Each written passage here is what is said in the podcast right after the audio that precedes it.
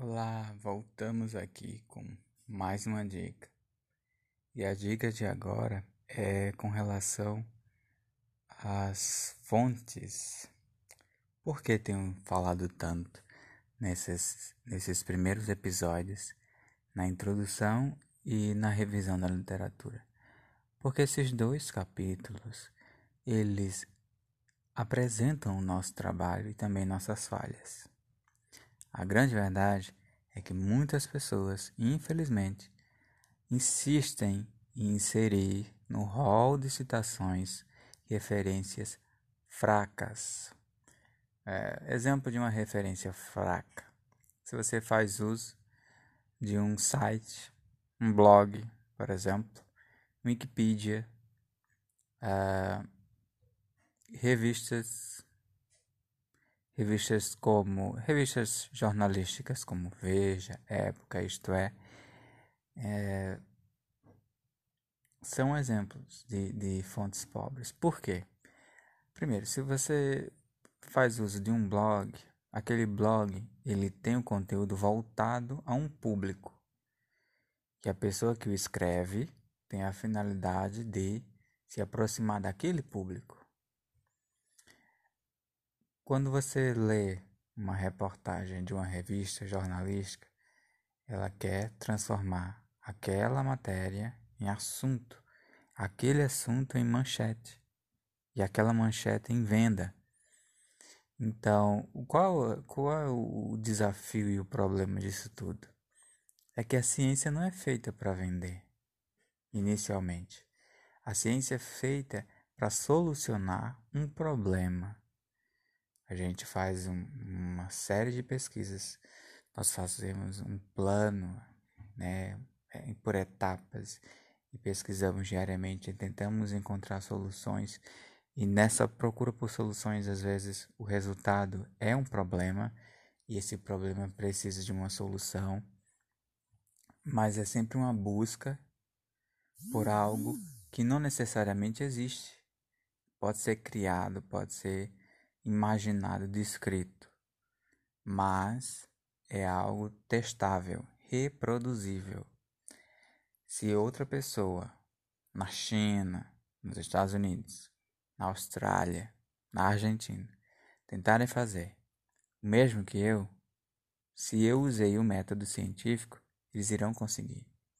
Este é o grande diferencial, porque se tentar reproduzir isso baseando-se em uma, uma reportagem de um jornal ou de uma revista não científica, né, como as que eu citei, Veja, Isto é, Época, Folha, eu não conseguirei reproduzir. Na China, não conseguirei reproduzir. Na Austrália, não conseguirei reproduzir nos Estados Unidos. Por quê? Porque elas levam em conta o perfil daquele local. Então, isto é, tem um estilo de escrita que é, que é, é próximo do, do, brasileiro, como nos Estados Unidos existem uh, o New York Times, Washington Post, que têm um público e alcançam aquele público. E a ciência é para ser universal, né? Por isso que nós temos revistas bases científicas como a Nature, a Science. Se você lê sobre a descoberta de um átomo ou a descoberta de um novo elemento químico. Esse novo elemento químico, ele vai ser novo para o mundo inteiro. Ele vai ter uma utilidade na China, vai ter a mesma utilidade no Brasil. Não vai sofrer impacto porque mudou de região. E a ciência deve ser encarada desta forma. Ela tem que ser atemporal. Para ela ser atemporal, as fontes têm que ser fidedignas. Então, não posso confiar no Eclipse quer dizer, o Wikileaks não é confiável, existe fundamento no Wikileaks, mas ali existe uma rotatividade no conteúdo. São muitas pessoas abastecendo aquela página e o controle não é garantido. Né? Existe um atraso entre a checagem da informação e o que realmente foi postado. E no comitê científico, não. Se você publica na Science, publica na Nature, você vai ter primeiro submeter uma proposta, essa proposta vai ser analisada, pode ou não ser aceita.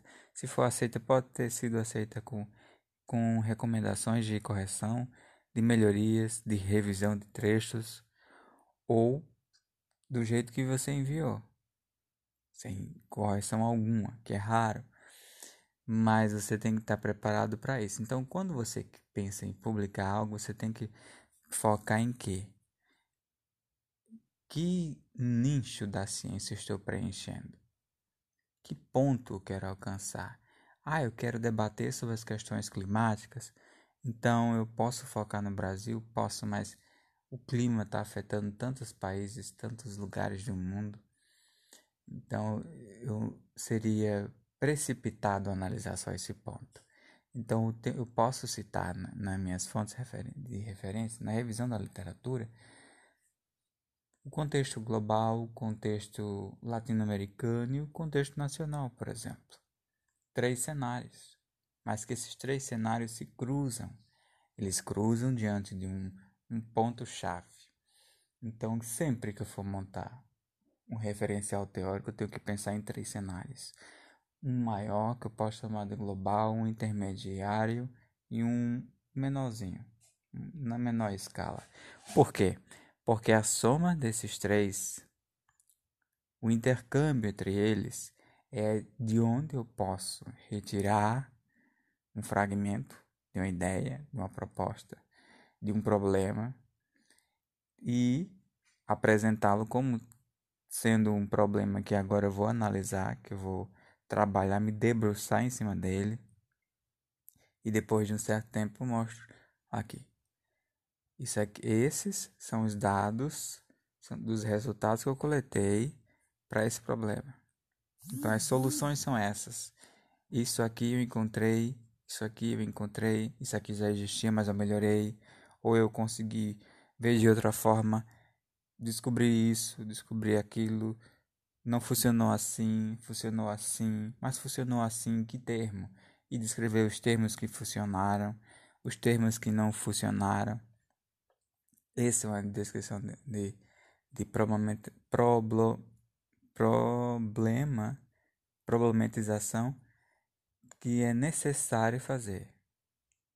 Então nós temos que criar o problema, estruturar o problema, particionar esse problema e depois voltar com soluções, tanto para os fragmentos quanto para o, o topo do problema, a visão geral.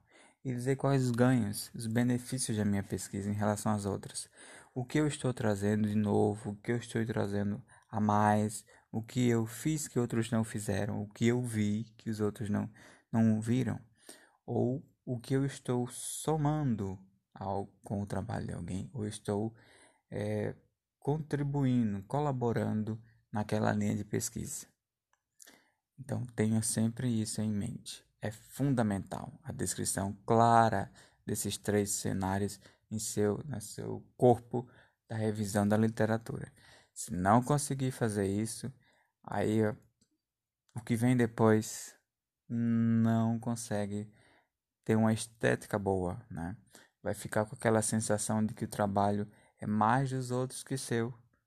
E não é isso que nós queremos. Nós queremos mostrar a força do seu trabalho a partir do primeiro parágrafo da introdução até o último da conclusão. Então, até a próxima com mais dicas e não percam, vocês podem acompanhar mais sobre no meu livro na Amazon, o guia prático de como escrever textos científicos. Bye.